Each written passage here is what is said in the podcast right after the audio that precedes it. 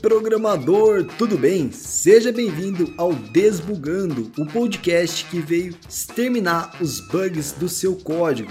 E hoje a gente vai falar sobre parem de matar as tecnologias. Eu sou o Leonardo Scorza do Ambit Code. Eu sou o Lucas Cotton do Bora Codar, depois eu conto mais sobre isso.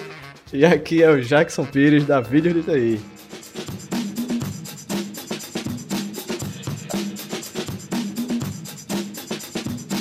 Você como programador, você deve perceber, né, que existe sempre uma tendência, né, a falar que uma tecnologia está morrendo ou que a outra que surgiu vai matar a anterior, né? A mais recente polêmica talvez seja que o Node vai morrer porque o criador do Node criou, né, um novo framework aí chamado Deno ou Dino. Então, eles estão dizendo aí que esse framework vai substituir o uso do Node, que o Node vai morrer. Então, eu já vou deixar minha opinião, que é a seguinte: tecnologias não morrem.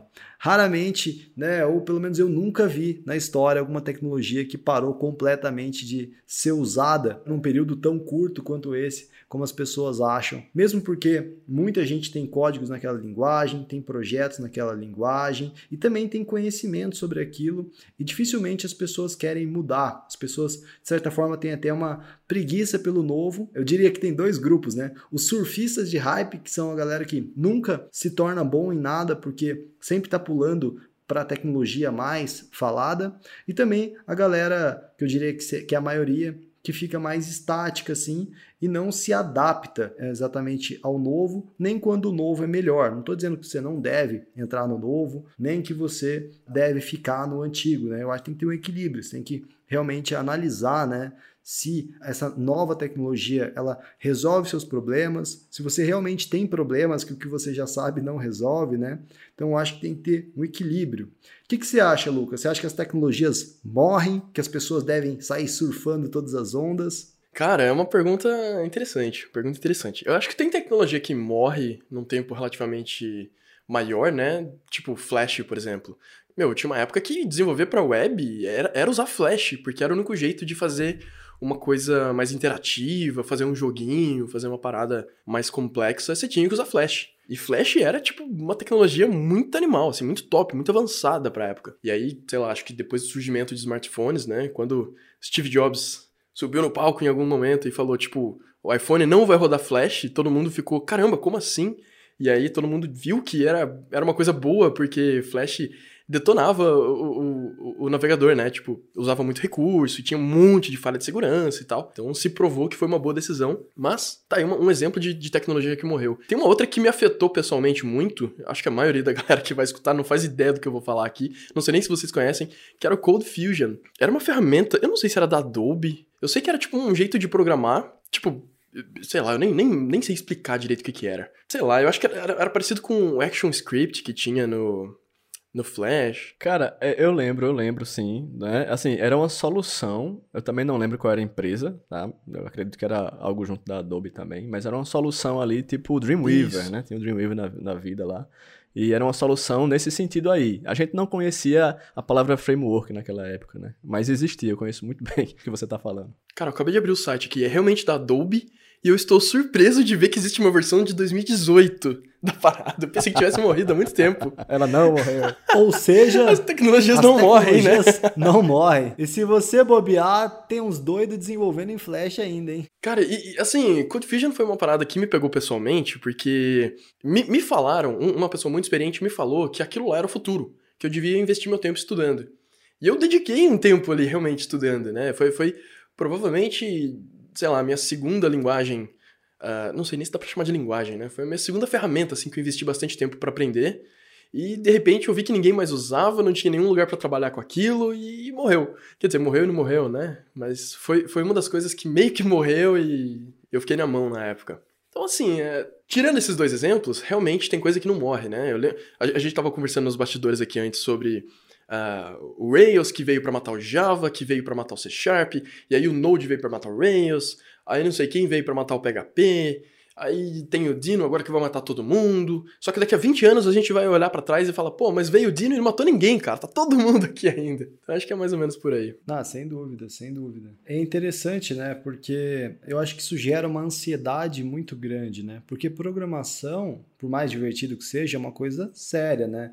A pessoa ela investe anos de estudo, se dedica, faz cursos, lê artigos, vê screencast e aí, de repente, ela ouve alguém de influência na comunidade, vê vários artigos, né? Que nem saiu muitos artigos disso do Dino, uh, que ia matar o Node. E essa pessoa se sente extremamente ansiosa, com medo, né? De ter perdido o tempo, né? Embora a gente sabe que o que você aprende numa linguagem, um framework é totalmente reutilizável em outro, mas você sente medo, né? De perder aquela estabilidade que você tinha, até mesmo o seu trabalho, né? Se uma tecnologia sair de linha, você basicamente pode perder o seu trabalho. Então, a minha mensagem para essas pessoas é, cara, relaxa, não vai morrer. Se morrer não vai ser nada tão rápido. Tem gente usando versões e ferramentas antigas até hoje, né? Então, não se preocupa, não se desespera. nada vai matar a sua linguagem, o framework. E também fica um conselho extra, que é o seguinte, quando você for buscar jobs, não tenta buscar job só na coisa mais hypada possível, né? Por exemplo, o próprio Ruby on Rails, a gente estava conversando no bastidor também. Cara, eu vejo muita gente nova chegando no Ruby on Rails agora. Eu sinto uma nova onda de ânimo no Ruby on Rails, principalmente porque como teve uma saída de programadores do Rails, ficou vagas a serem preenchidas, né? Porque muitos projetos hoje em dia profissionais rodam com Ruby on Rails. E essas vagas começaram a pagar muito bem para Rails, mais do que para as outras coisas que está cheio de gente. Então, aí tem um movimento contrário, né, que é as pessoas voltando para preencher essas vagas que pagam muito bem, né? Então, o mercado ele funciona em ondas, né? Então, estuda o que você realmente curte ali, né? Não se preocupa em ir sempre no hype. O que, que vocês acham disso? Então, cara, acho que essa palavra que você falou aí, hype, já determina muita coisa em relação a uma linguagem matar outra, uma tecnologia matar outra. É claro que, assim, sempre vai ter aquela tecnologia da vez, vamos dizer assim, mas como o Lucas viu aí, ainda existe o Code Fusion e ainda tem gente utilizando, tem empresa grande utilizando, né? e com certeza profissionais que conhecem muito bem o Code Fusion, hoje em dia, podem sim estar recebendo bons salários, não é?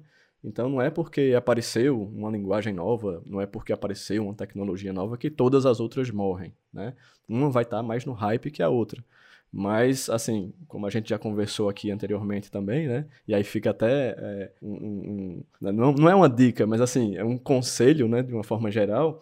É, cara, o que a gente tem que aprender de fato não é, é talvez a tecnologia em si, mas tem coisas ali por trás, que é o que eu, você, o Lucas, todo mundo aprende. São os conceitos, né? Tudo que vem de bagagem junto com aquela tecnologia que está hypada no momento. Eu acredito que a gente tem que aprender muito mais isso, né? E uma, uma, uma notícia interessante esses dias que, que apareceu lá na empresa, né? É, que eu estou trabalhando, estava comentando com o pessoal aqui, é que o pessoal está migrando todos os projetos que eram do Node para o Ruby on Rails. Né? Mas por quê? Porque o Ruby on Rails é melhor ou é pior do que o Node? Não, simplesmente por alguns motivos que eles acharam relevantes, não levar adiante os projetos com Node. É, dentre várias razões aí, é, você poder contratar um profissional entregar para ele um projeto, por exemplo, em Ruby on Rails, e ele sabe onde tudo está encaixado, ele sabe como o projeto né, vai estar tá funcionando. E quando você pega um, um, outro projeto, sei lá, em Node, eu sei que existem alguns padrões, mas a pessoa vai ter que se acostumar com o formato que ela foi desenvolvida. De repente foi um projeto muito antigo, então não tem uma formatação que o pessoal está utilizando atualmente. Então, assim, eu, eu, na minha visão, sempre que aparece uma coisa nova, eu não quero muito entender é, o funcionamento, vamos dizer assim, prático dela. Eu quero saber o que é que ela trouxe de novidade, de bagagem, né? O que é que ela o que é que ela está tentando resolver que o outro não resolvia, não é? Então essas coisas para a gente observar e não necessariamente utilizar e colocar a mão na massa, mas estar tá por dentro do assunto e se a gente vê que aquilo, aquele conceito que a linguagem nova trouxe, aquele conceito que a tecnologia nova trouxe é, é, algo que realmente faz sentido, com certeza as outras linguagens vão começar a implementar. Tem sido assim desde que eu me entendo de programador. Se uma determinada feature é interessante em uma determinada linguagem, com certeza mais adiante a sua linguagem, a linguagem que você está usando atualmente, vai pegar alguma coisinha que aquela linguagem que deu certo, aquela tecnologia que deu certo, colocou para frente. Então ela vai lá e vai, vai pegar aquele detalhezinho, aquela feature nova e vai, vai é, adotar aquilo para ela também. Então, assim, eu sou muito cético nesse sentido de aparecer uma linguagem nova, vou mudar para ela. E a gente tem que lembrar também o seguinte: mudar de tecnologia para uma empresa, em falando de empresa, é caro. Você não pode pegar um projeto que às vezes está 5, 10 anos né, funcionando com determinada linguagem e do dia para a noite mudar. Isso não acontece. Tá? Então isso fica muito mais a cargo das startups, de quem está iniciando um novo projeto, e a gente vai ter cases e cases né, de, de projetos e projetos que vão surgir daqui para frente com essas tecnologias que vão aparecendo.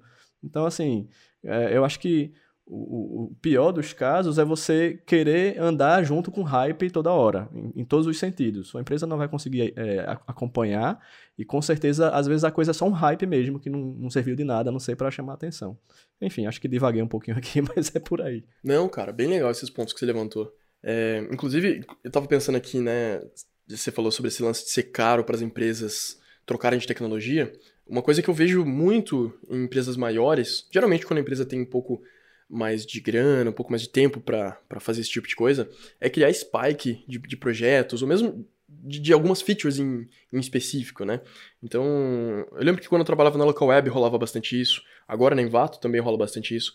Por exemplo, a gente vai fazer uma feature nova, pô, vamos fazer em Rails, vamos fazer em React, vamos fazer no quê, né? Tipo, escolhe uma tecnologia e faz um teste. Então, tipo, coloca um, dois desenvolvedores para brincar, entre aspas, com aquilo por, sei lá, uma semana, duas semanas, e no final eles escrevem, tipo, um documento, assim, falando o que, que foi legal, o que, que não foi, e aí ajuda a decidir. Então, eu, eu acho que o ponto mais importante é, tanto para o desenvolvedor quanto para a empresa, encontrar um equilíbrio.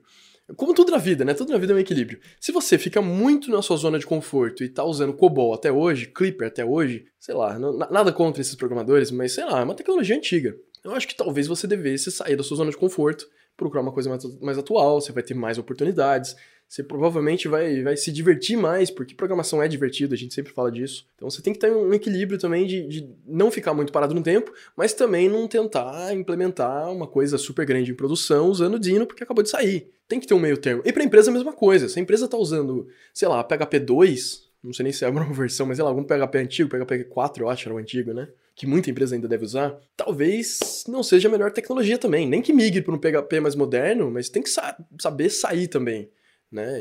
E, sei lá, encontrar o equilíbrio. Acho que o equilíbrio vale tanto para o desenvolvedor quanto para a empresa. Eu acho que é bem isso aí mesmo. A palavra é, é equilíbrio, não é? Querendo, apesar de eu ter divagado bastante, eu acho que a palavra que encaixa nisso tudo é, é essa que você falou, é equilíbrio. E assim, é, quando eu falei em dar trabalho, né?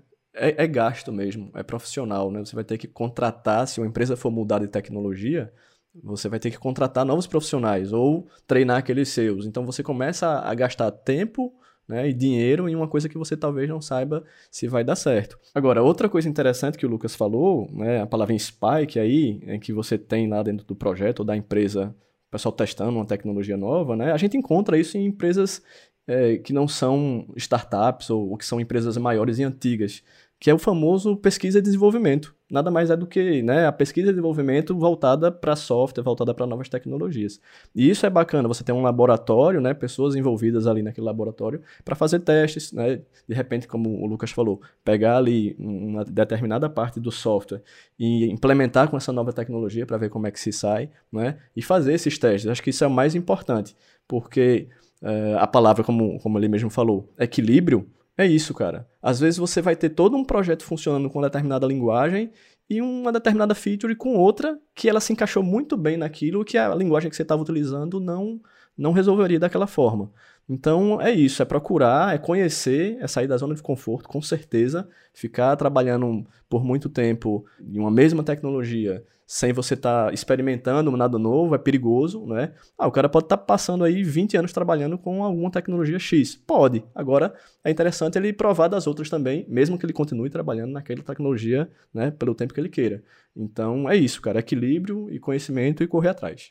É, isso aí. Eu acho que quem está começando tem que ter, tem que começar a desenvolver essa visão, porque eu realmente fico chateado com esses hypes que são criados, porque como eu falei, geram uma ansiedade, né? Principalmente em, em quem está começando também, né? O cara que, porra, tô querendo ser programador e tal, tô ali há um mês, dois meses estudando, de repente eu ouvi que esse negócio que eu tô estudando vai acabar e pronto, é bom começar de novo. Aí esse cara vai e pula pro próximo galho, né? que nem da questão do Dino, eu nunca vi tanto artigo sobre uma coisa de uma vez só, né? Teve um boom na semana que saiu, né? E agora parou o boom, basicamente.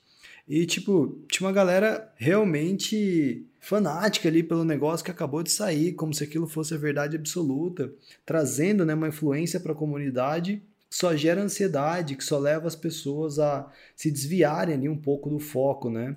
E como o Lucas disse, esse hype inicial já esfriou e de repente já não vai mais matar nada, os tutoriais de Node voltaram e as coisas continuam em frente, né? Então eu acho importante realmente quem está querendo ser programador ou já é programador entender que o mercado da programação, por assim dizer, ele é como qualquer mercado, né? Tendências nascem, tendências diminuem, né? Mas as coisas não acabam, as coisas não se destroem, né? Não é o que está sendo apresentado que é necessariamente uh, refletido nas vagas de trabalho, né? Como o Jackson mesmo citou, para as empresas mudarem de tecnologia é muito caro. Caro porque ela precisa ensinar, né, especializar os seus funcionários na nova tecnologia, porque ela já tem os seus produtos rodando e ela vai precisar reescrever esses produtos. Né? Então, não é porque alguém falou que alguma coisa vai morrer que aquela empresa vai pegar e jogar fogo no produto dela e vai começar a reescrever tudo, né?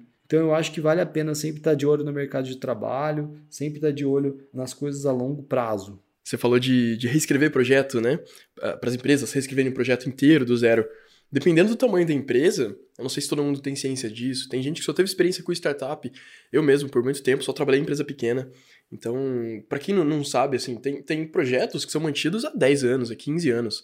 Então, você reescrever um projeto desse tudo bem que o projeto não deveria ter virado um monolito desse tamanho, né? Se o projeto tem 15 anos e ficou gigantão, talvez o ideal teria sido, é, sei lá, quebrar o projeto em projetos menores, mas o fato é que tem muita empresa que ainda tem aquele monolito de 10, 15 anos, que é muito gigante, não vai ser reescrito em uma semana. Quiçá vai ser escrito em um ano, talvez até mais. Então, tem que pensar por esse outro lado também, né? Exatamente, né? As coisas não são tão rápidas assim, né?